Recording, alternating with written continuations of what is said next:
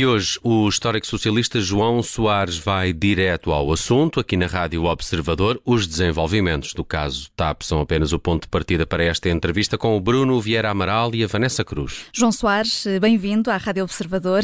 Vou começar pelo mais fresco deste caso TAP. O ministro João Galamba eh, tem uma versão diferente da contada pela CEO da companhia aérea sobre a reunião até aqui secreta entre Cristina Mier Weidner, o grupo parlamentar do PS e o governo. Isto na véspera de uma audição eh, ainda em janeiro. É uma nota que foi enviada esta tarde à Comunicação Social do ministro João Galamba. Diz que foi a CEO que pediu para participar e não o contrário, mas que o ministro não se opôs. Primeiro perguntava-lhe se aceita esta explicação do ministro e como é que a presidente executiva de uma empresa iria saber de uma reunião parlamentar. Boa tarde, Vanessa. Obrigado pelo vosso convite para participar no vosso programa. Se me permite, eu não vou entrar eh, nessas pequenas histórias de fé diversa que não têm nenhuma relevância. Aquilo que para mim é decisivo, não tem a ver com a TAP, é a sua retransformação, isto é, voltar a transformar a TAP numa grande companhia rentável com eh, algum comando público, isto é, não sendo inteiramente privada, e que possa eh, cobrir, como cobriu nos melhores momentos da sua história, aquilo que são os interesses nacionais, nomeadamente com uma das atividades exportadoras mais significativas, que é o turismo. Mas não só, que assegura a ligação com as nossas comunidades nos vários pontos do mundo e que volta a ser uma companhia rentável e bem gerida por gente profissional. A TAP pecou sempre, até que Jorge Coelho, como ministro do governo socialista de António Guterres, foi buscar Fernando Pinto por ter à frente da companhia, na administração da companhia, nos mais elevados postos da companhia, pessoas que às vezes nem sabiam de avião, nem sabiam de gestão, e que eram amigos políticos do PSD, do PS, também do CDS e também do PCP, e que eram escolhidos exclusivamente por essas razões. Esse ciclo inverteu-se graças a Jorge Coelho, aqui há uns anos, quando a TAP esteve à beira de acompanhar a Sabena, que era a Companhia Nacional Belga que faliu, e a Suícer, que também faliu, esteve à beira de acompanhar essas duas companhias no processo de falência que se verificou, quer na Suíça, quer na, na Bélgica. Mas talvez possa ajudar-nos, João Soares, talvez possa ajudar-nos a... Agora, agora, você não me vai pôr a dizer se o ministro sabia ou não sabia. Isso não, queria perceber se é um modus operandi normal no Parlamento haver este tipo oh, de reuniões. Oh, oh, oh, Vanessa, eu compreendo que isso, do ponto de vista mediático, é muito interessante e dá prime times televisivos e dá primeiras páginas dos jornais, no vosso caso, dá títulos muito sonantes ao nível das, das versões digitais. Mas faz parte também do escrutínio, João Soares. Agora, o que eu quero é que a Vanessa, é que a Vanessa compreenda que o, o meu objetivo enquanto cidadão, enquanto responsável político, a variadíssimos níveis, é repor a TAP a, a dar lucro e a servir aquilo que é o interesse nacional. Num modelo, por exemplo, que teve a Turkish Airlines. A Turkish Airlines foi um grande projeto nacional. A TAP e a aviação aérea em Portugal devem muito ao homem que deu o nome ao aeroporto de Lisboa, o aeroporto Humberto Delgado. Já agora valia a pena dizer, isso é que eu considero uma opção absolutamente fundamental, é não tirar o aeroporto de Lisboa de onde está, onde tem todas as condições para continuar a ser extremamente útil à área metropolitana, à cidade de Lisboa e ao país. Isso é que são as grandes questões que nós devemos discutir. Doutor João Soares, SMS que e, trocaram... Nesse... Diga, diga, e diga. Nessa, nessa linha, e em relação à, à nomeação de Christine Weidner e agora à, à demissão da Presidente Executiva, perguntava-lhe se isto revela uma gestão profissional uh, como seria de esperar e como diz que passou a haver com a nomeação de. Revela interferência política naquilo que me parecia ser uma gestão profissional e que era a senhora francesa que era portuguesa, que depois eh, teve que sair também, revelam que essas interferências políticas perturbaram uma gestão que, apesar de tudo, apesar de tudo, e acreditando nos dados que foram divulgados há pouco tempo, foi uma gestão política, uma gestão capaz do ponto de vista profissional, porque a TAP voltou a apresentar resultados positivos. É Mas não tem tido uma correspondente gestão política, a TAP não, não tem tido uma correspondente gestão política ao mesmo nível? Não, mas não tem que ter gestão política. Eu, estou, eu falei em interferências políticas e não em gestão política. Eu falei em interferências políticas, isso é que não é desejável. E isso é que corresponde ao que, noutros, noutros momentos, e de uma forma bastante pior, correspondeu ao pior na, na, no, na, na vida da TAP. E quem são os responsáveis por essas interferências políticas, João Soares? Você não sou juiz, oh, oh, oh, Vanessa, você não está à espera. Eu, de uma forma geral, tenho confiança no governo. Sou socialista e apoio o governo. E tenho a certeza que este governo é aquela velha frase do Churchill. Você conhece, não conhece, sobre a democracia. A democracia é o pior dos sistemas, com exceção de todos os outros. Sim. Este governo admite que tenha coisas negativas, mas apesar de tudo é melhor do que todas as alternativas que há por aí. Ou você tem alguma diferença sobre isso? Alguma uh, dúvida sobre isso? Essa é que é a questão essencial para mim. Deixe-me então perguntar-lhe se acharia normal que num governo do PSD haver esse tipo de reuniões secretas no Parlamento. Se fosse um governo do PSD, seria normal também. Não, eu não disse nada disso. Você não me ponha na boca coisas que eu não disse. Agora, eu estive anos suficientes no, no, Parlamento para saber que há muitas vezes reuniões secretas. Não são secretas, são discretas. Hoje, nos momentos, no tempo em que vivemos, não há nada de E então, sobretudo, desde que a revolução se fez por via dos telemóveis. E hoje, as trocas de SMS já são trazidas para a praça pública. Eu sou daqueles que fui sempre e continuo a ser contra a violação da correspondência, contra as escutas telefónicas, sempre vai haver desde há 30 ou há 40 anos, desde que vivemos em liberdade, que eu fui sempre contra as escutas telefónicas. Agora, sou a favor de que as, as organizações policiais e de justiça possam ter acesso aos metadados, que é uma coisa diferente.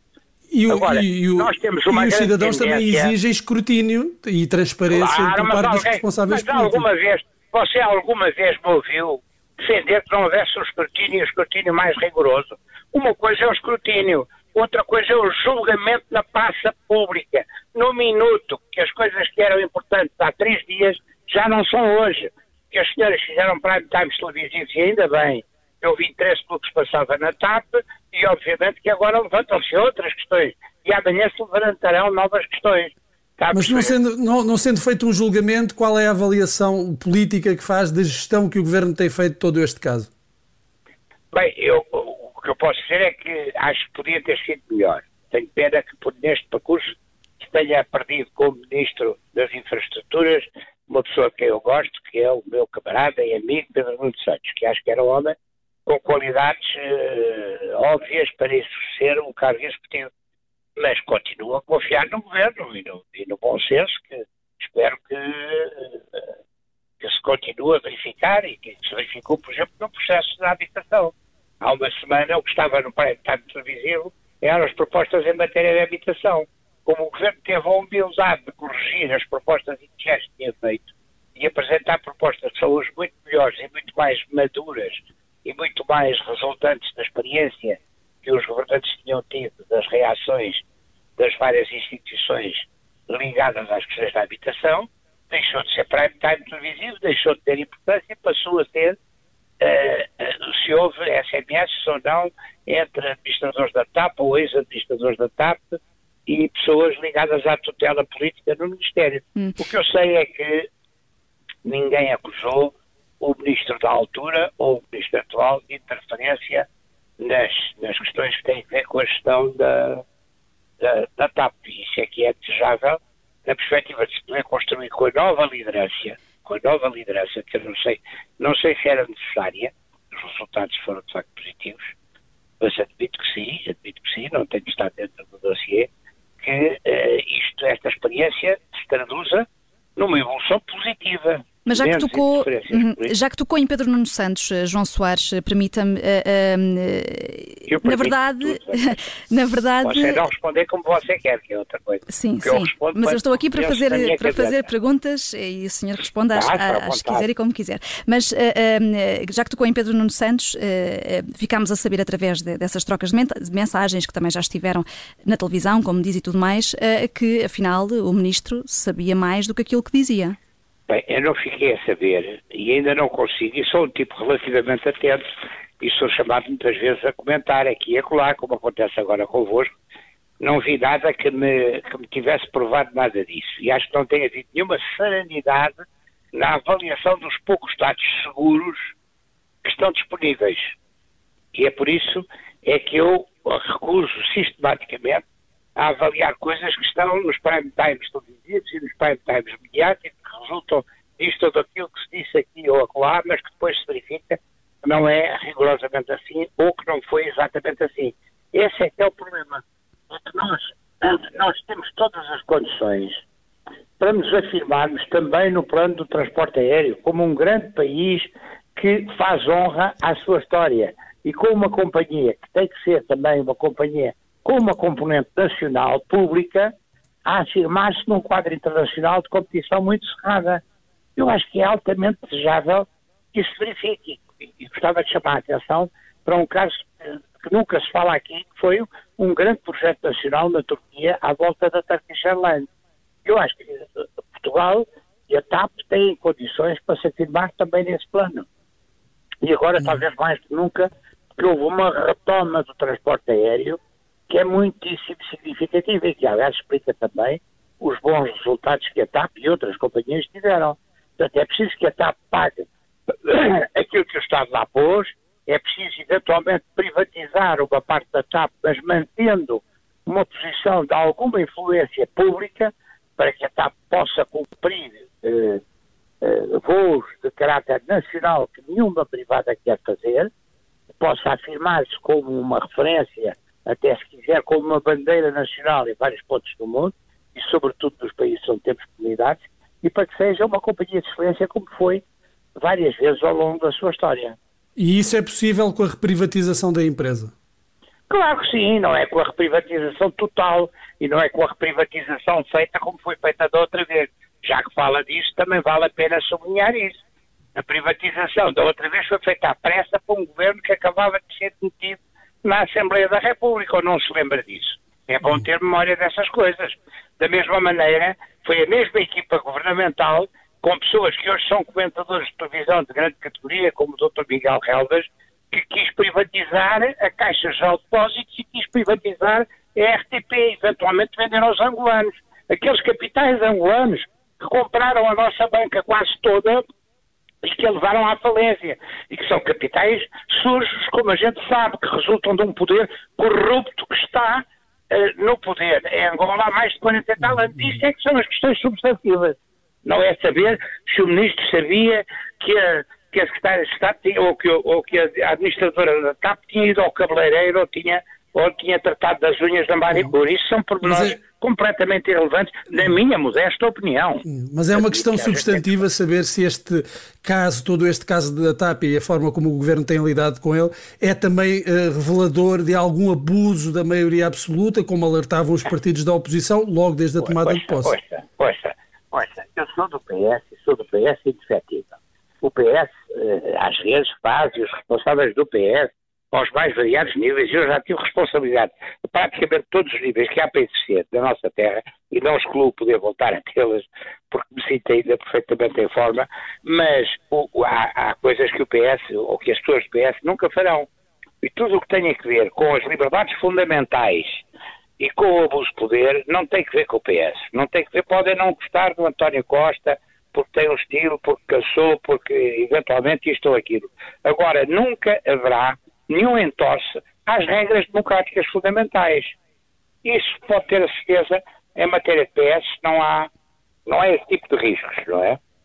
Hum. Uh, e olhando aqui já agora, João Soares, também para a relação entre António Costa e o Presidente da República, uh, têm, uh, têm estado os dois no poder nestes últimos sete anos, um, mas as últimas semanas têm estado a ser marcadas por algumas divergências entre os dois, depois oh, algumas pazes feitas em direto. O Presidente da República tem sido o principal aliado do Governo?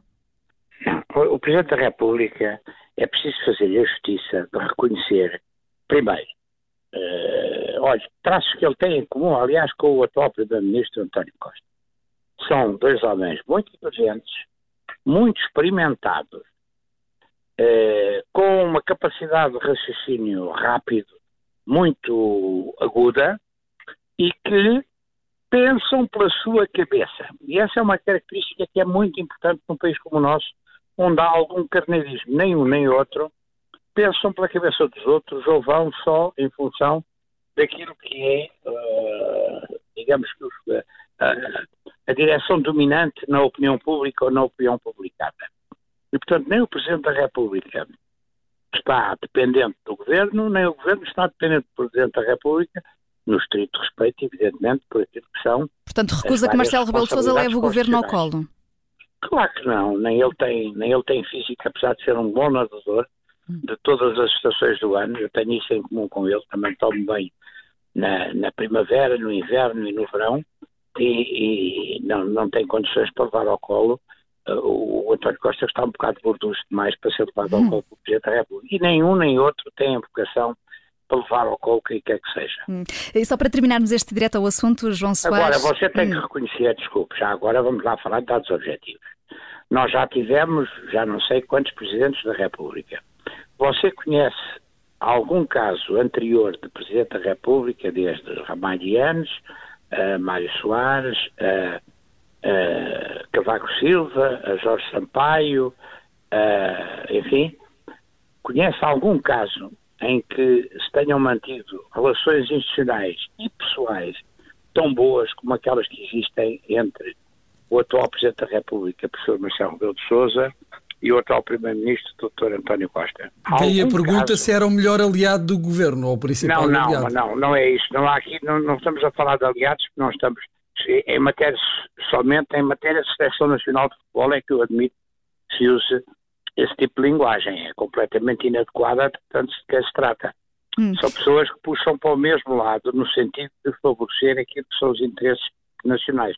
E mais, vou-te fazer outra, outra outra confissão que tem que ver com a minha avaliação, que, eh, com a avaliação que eu faço de qualquer um dos dois. Nenhum dos dois eh, se deixa sensibilizar por razões que tenham a ver com interesses materiais, que não sejam os interesses do país. Atenção, uhum. são, são duas pessoas uh, desapegadas as questões têm a ver com o interesse material. E olhando para também o futuro é, do país, João também Soares... Também não tem sido sempre a regra. Hum, olhe, olhamos, não tem sido sempre, não, não tem sido sempre a regra, mas olhamos para, para o futuro do país. Eh, as últimas sondagens dão um empate técnico entre o PS e o PSD, sendo que o Chega é quem mais sobe. Acredita numa geringonça à direita? Eu, eu não vejo maneira de o centro-direita se afirmar. Esse é um problema que não é nosso e, e, que até do ponto de vista eleitoral, sejamos sinceros, eu como socialista e como dirigente socialista, reconheço-nos tem favorecido. As pessoas assustam-se com a perspectiva de um entendimento entre o PSD e o Chega, que é uma coisa uh, indescritível, no sentido de não se perceber exatamente. Olha, eu, eu lembro-me da, da fantástica resposta que o, que o Ministro da Economia deu ao líder do Chega aqui há uns tempos na, na Assembleia da República que lhe dizia que não lhe dava resposta, que ele não lhe dava respostas sobre as questões económicas. Eu disse para, para dar respostas sobre as questões económicas é preciso falar de economia, e se nunca falo de economia, só fala de pé diverso. E é por isso é que eu estava a querer comentar desta maneira o que tem que ver com a TAP e não com os fé diversos que envolvem a administração, esta ou aquela administração da TAP. Mas, mas António Costa um e o PS já agora sério, não têm. Há um risco muito sério de que não se afirme. Eu sou favorável e tenho dito dezenas de vezes, para não dizer centenas, em público, a que haja uma alternância política, que haja uma alternativa política consistente ao nível do centro-direita. Eu sou um homem de esquerda, mas gosto de saber que na minha terra há uma alternativa política de centro-direita, como tem que haver, como há na generalidade dos países europeus. Hum, temos mesmo de terminar, João Soares. Da, da extrema-direita ou da extrema-esquerda. Sim, temos mesmo de, de, de, terminar, mas já agora, como disse, que a subida do Chega tem favorecido o PS, queria só perceber se o PS e António Costa também não têm cavalgado isso mesmo. E, e, e, e o PS, como dizia, é um partido saiba, muito importante saiba, para a liberdade e para, e para a democracia.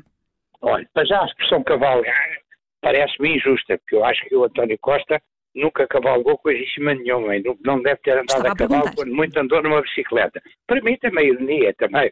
E, e não, não, não, nós não temos nada a ver com o Chega, como imagina.